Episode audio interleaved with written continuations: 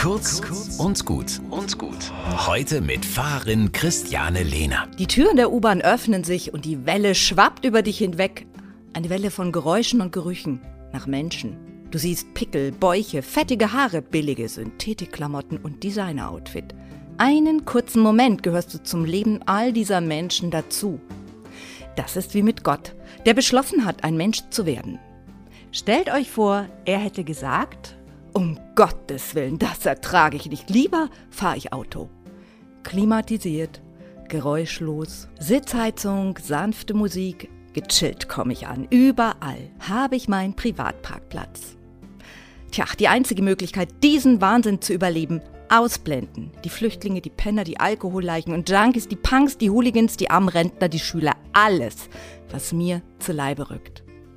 Aber Gott hat sich für die Realität entschieden und hat sich hineingewagt ins Menschenleben, ist ein Mensch geworden.